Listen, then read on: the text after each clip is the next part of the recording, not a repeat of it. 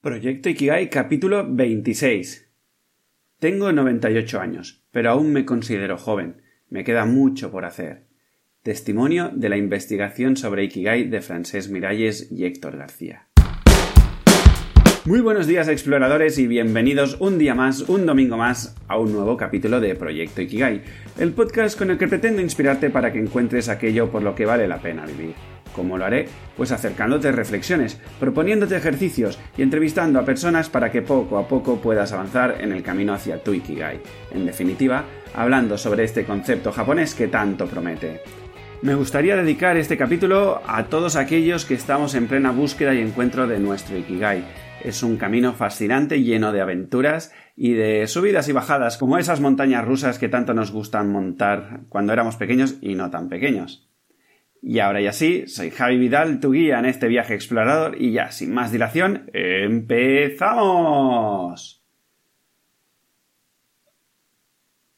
Aquellos que hayáis visto el título de este capítulo, la verdad es que quizá estáis preguntándoos, ostras, se está tirando piedras sobre su tejado. Me está diciendo que hay una gran mentira sobre Ikigai. ¿Cuál será esta gran mentira? Empecemos por el principio. A ver, no podemos negarlo. Ikigai está de moda. Mire donde mire, aparece Ikigai. Y no sé si es por un tema de mis búsquedas cercanas y los algoritmos de Google y de mis redes sociales, pero es cierto, allí donde miro aparece Ikigai.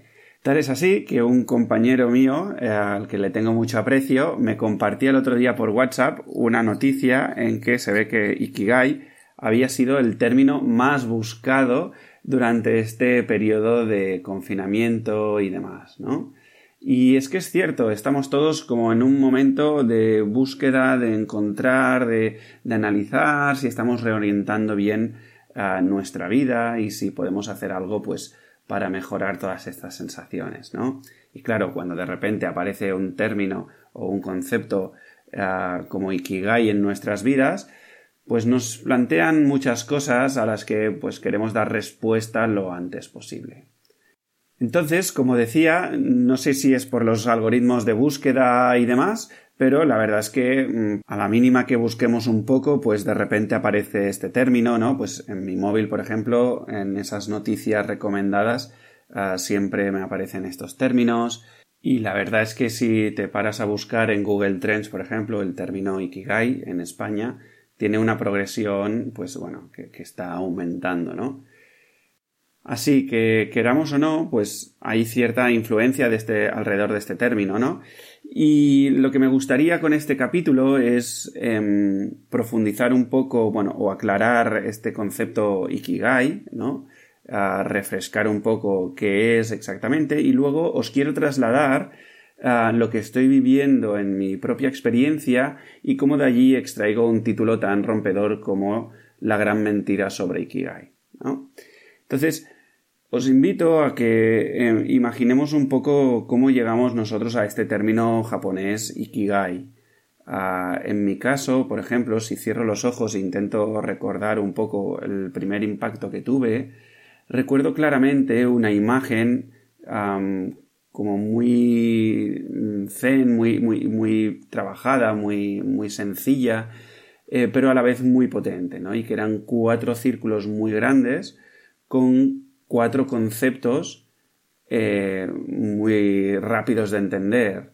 Mm, en qué soy bueno, qué amo, qué necesita el mundo y cómo me pueden pagar y en el centro de la intersección de estas cuatro circunferencias ponía Ikigai. Entonces, desde allí fue cuando conecté pues, con el, libro de Francés Miralles y Héctor García y estuve leyendo ya a partir de allí varios libros sobre Ikigai, ¿no? Y todos te explican un poco, pues eso, que Ikigai eh, viene es un término japonés que se puede dividir en dos palabras, Iki, que quiere decir vida, y gai, que quiere decir aquello que vale la pena, ¿no? Entonces así, haciendo un ejercicio súper intelectual eh, de fusión, básicamente pues eh, uno llega a la conclusión que es aquello por lo que vale la pena vivir, ¿no? Y entonces es lo que nosotros aquí en Europa eh, hablaríamos como propósito, o en Estados Unidos el purpose, o incluso ya si uno es muy fan de Simon Sinek, pues del, del why, de trabajar por un why más grande que nosotros. Entonces, bueno, desde allí, claro, de repente da esa sensación que, mm, hay un lugar especial, ¿no?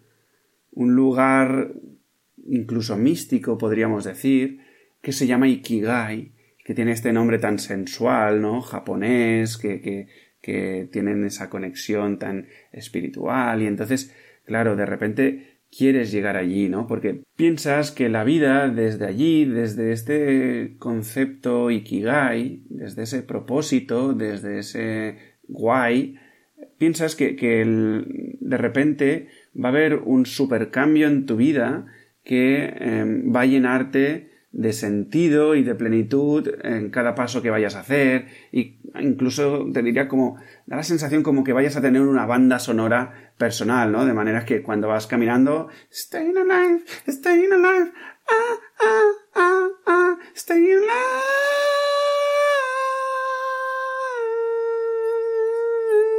y que todo es de color así ochentero, setentero, noventero y tal, ¿no? Entonces, lo que me gustaría explicarte aquí es que si nuestra mirada, nuestro foco está en, en, este concepto, en, en, este lugar donde todo será plenitud, donde todo será de color de rosa y de sabor de chucherías y del país de la piruleta, ¿no? Que decían en los Simpsons.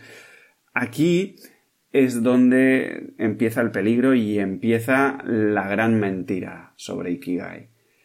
Y te lo voy a poner en mi propia experiencia.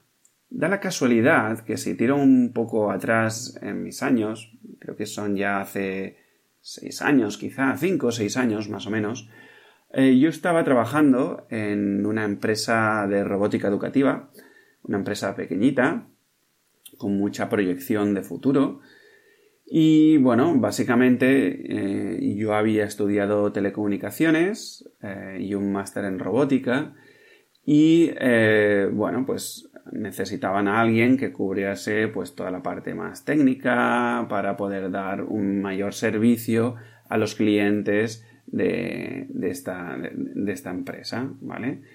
La empresa tenía una pequeña tienda a pie de calle y hacía estas ventas tanto a público mm, corriente como a escuelas. Y entonces había un súper gran potencial. Entonces, ah, bueno, mi trabajo eh, básicamente consistía en eh, pues coger mis talentos tecnológicos y eh, experimentar con productos nuevos, explicar todo esto a mis compañeros para que supiesen bien las bondades y las desgracias de cada producto para que pudiesen elaborar su discurso de venta. Y entonces, bueno, pues todo esto yo estaba allí con mis talentos a tope. Por lo tanto, yo, estaba ya haciendo aquello, bueno, yo era bueno en eso, ¿no? Por lo tanto, ya tenía un circulito. Luego, eh, yo amaba lo que hacía. ¿Por qué? Pues básicamente mi trabajo estaba jugar con robotitos, eh, con Lego, con, con otras marcas, ¿no? Ah, que básicamente, eh, pues eso, era construir un robot, programarlo, ponerme a jugar, etcétera, etcétera. Por lo tanto, encantado de la vida. Por otro lado, era, era un planteamiento que el mundo necesitaba aquí, porque eh, fue, bueno, básicamente hay un estudio, ¿no? que dice que eh, en los próximos años, pues hay una demanda muy grande de todas las tecnologías eh, y del concepto STEM, que básicamente es Science, Technology, Engineering, Mathematics and Arts, y bueno, pues básicamente se descubrió, o digamos, a ver, no hay que ser muy, muy inteligente para esto, pero eh, se ve ¿no? que la robótica eh, orientada hacia el juego y hacia los retos y todo esto potencia muchísimo todo esto de las STEMs entre los chavales jóvenes, ¿no? Porque de repente, sin darse cuenta, a través del juego, van aprendiendo todas estas habilidades. Y por lo tanto, era un, un, proyecto que el mundo necesitaba porque potenciaba todas estas eh, cualidades en los chavales y además con el paso del tiempo se descubrió que aquellos chavales que estaban más desconectados y más desmotivados del mundo, eh, o sea, del mundo académico, quiero decir, bueno, pues básicamente veían que de repente mm, su motivación se multiplicaba y de repente de, ser los últimos y a no hacer caso a los profesores empezaban a querer ir al aula de robótica en medio del patio, ¿no? Cosas súper interesantes. Y finalmente, pues os puedo garantizar que a mí a final de mes pues me pagaban un salario. Eh, más allá de si era más o menos, eso no importa ahora mismo, pero me pagaban y me daban un salario, ¿no? Por lo tanto, si os fijáis, frente a la teoría del círculo o de la imagen esta de Ikigai, ¿no? De repente yo me encontraba eh, siendo bueno en algo, con un trabajo que amaba, con un trabajo que mm, se necesitaba y me pagaban a final de mes. Por lo tanto, yo, de alguna manera, sobre el papel, estaba en plena intersección, en plena Ikigai, ¿no?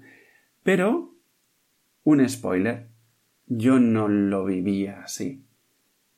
No me sentía pleno, no me sentía satisfecho, no, me, no sentía que, mi vida tenía un sentido eh, como el que me imaginaba tener, ¿no? Y luego, con los años, hablando con diferentes personas, me he encontrado que hay muchas personas que están en esta situación, en la que mm, teóricamente está todo ah, Mm, orientado a que deberían estar sintiéndose plenos y satisfechos y no es así.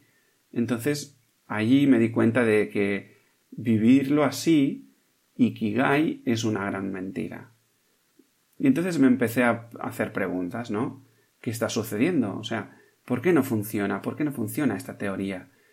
Este papel lo está aguantando todo, ¿no? Pero mm, ¿por qué no? O sea, tiene súper buena pinta cuando hay esta intersección? ¿Por qué no está sucediendo lo que tiene que suceder, no? Y entonces, y haciendo honor al gran Sherlock Holmes, un personaje literario que me encanta, que decía esta frase de una vez descartado lo imposible, lo que queda, por improbable que parezca, debe ser la verdad. Y en esta ocasión, la conclusión a que yo llego es que Ikigai no es un lugar concreto, sino una actitud de vida una actitud de hacerse responsable. ¿Responsable de qué? Responsable de irse desprendiendo de tanto modelo, de tanto concepto erróneo. Es darse cuenta que nos han educado bajo unos parámetros que ya no sirven y que son erróneos, que nos han conducido a un bienestar cortoplacista, pero que a la larga nos lleva al sufrimiento. Es hacerse responsable de todo esto y de pasar a la acción para remediar este desajuste es cuidarse y es priorizarse.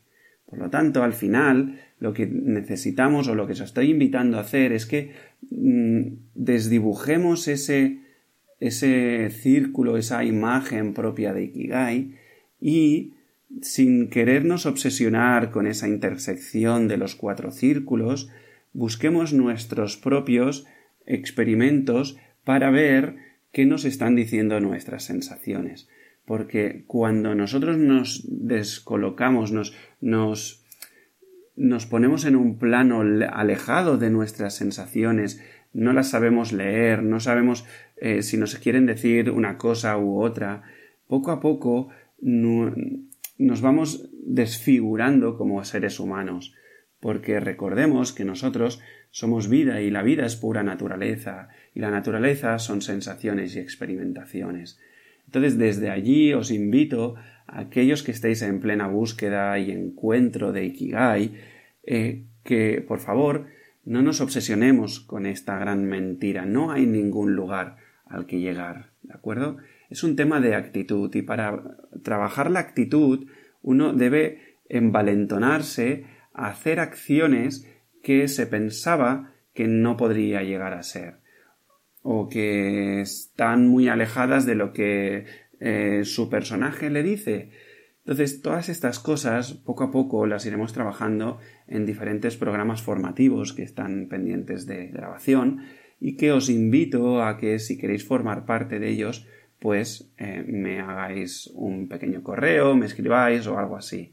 Hay algunas personas que ya están probando el, primero de, de, en qué soy bueno, en qué soy buena, conectando con mis talentos naturales, que se, vamos, me están llegando bastante buen feedback. Así que bueno, desde aquí agradeceros a aquellos valientes y valientas que os estéis lanzando a la piscina de la experimentación. Y bueno, hasta aquí el programa de hoy.